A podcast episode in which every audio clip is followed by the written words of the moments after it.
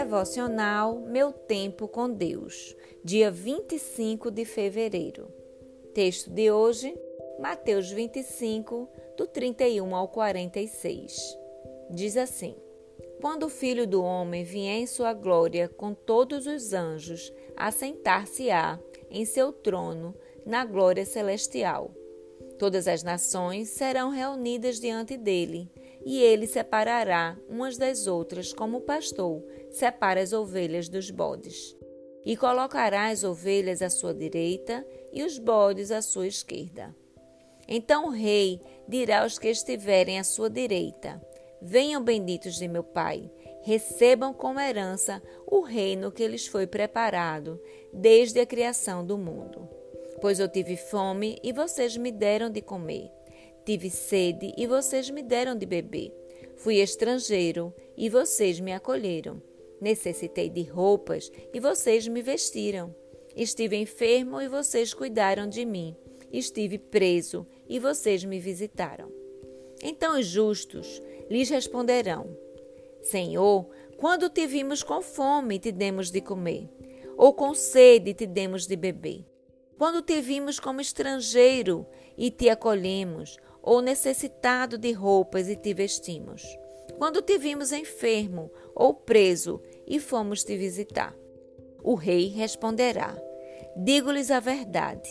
O que vocês fizeram a algum dos meus menores irmãos, a mim o fizeram.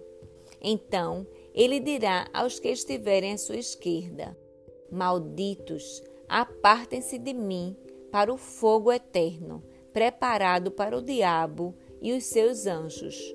Pois eu tive fome e vocês não me deram de comer. Tive sede e nada me deram para beber. Fui estrangeiro e vocês não me acolheram.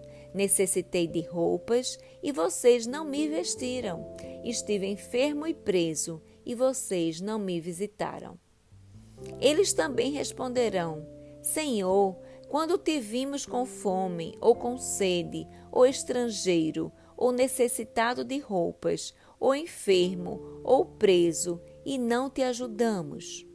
Ele responderá: Digo-lhes a verdade. O que vocês deixaram de fazer a alguns desses mais pequeninos, também a mim deixaram de fazê-lo. E estes irão para o castigo eterno, mas os justos para a vida eterna. Tema de hoje: Para onde vão os seus recursos? Certa vez escutei um discurso exótico numa daquelas reuniões de sociedade beneficente. Pessoas bem intencionadas que fazem um trabalho necessário. O orador dizia que quem não vive para servir não presta para coisa alguma. Na verdade, a frase correta seria: quem não vive para servir, não serve para viver. O evangelho que lemos hoje vai nessa mesma direção. Ele nos recomenda a fazer aquilo que realmente vale a pena, investir em algo que tem valor eterno. Há quem gaste toda a sua vida em busca de satisfazer seus desejos de posses sem limites. Nunca acha que tem o suficiente para si e muito menos para ajudar a quem vive numa condição inferior à sua. Muitas vezes temos a intenção de fazer um cruzeiro pelas ilhas gregas, Terra Santa, toda a Europa, mas não podemos ajudar uma pessoa que precisa de um medicamento para tratar um câncer ou de uma cesta básica por estar sem emprego.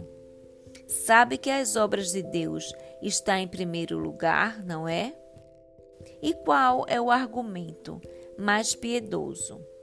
Alguém dizer que não pode ajudar porque vai conhecer as terras santas Mesma desculpa do levita e do sacerdote, em Lucas 19, de 30 a 33. Mas a Bíblia ensina o seguinte: socorrer quem caiu à margem da estrada, quem sofre com câncer ou quem precisa de uma cesta básica é o mesmo que socorrer a Jesus. O melhor culto é praticar a justiça e amar a benignidade. Malaquias 6:8. Que no dia final você possa ouvir: Vinde, benditos do meu Pai. Mateus 25:34. Reflexão do dia. Como você tem aplicado seus recursos? O que tem acumulado? Para quem será?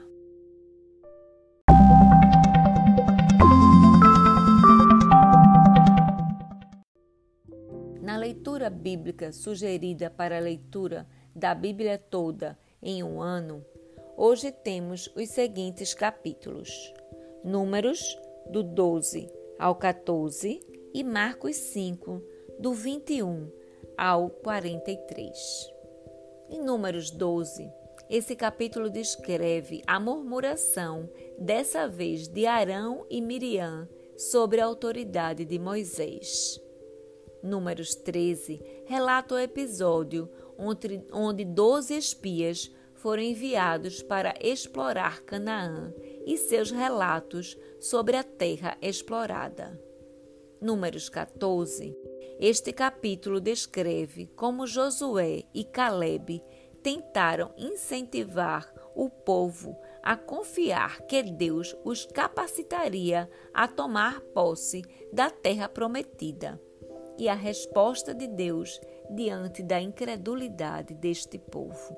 Em Marcos 5, do 21 ao 43, o evangelista registra a cura de uma mulher enferma e a ressurreição da filha de Lázaro, com o objetivo de incentivar a fé dos leitores a buscarem as bênçãos de Cristo.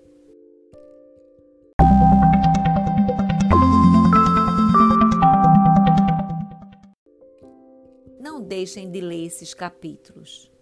Compartilhe esse devocional. Até a próxima e fiquem com Deus.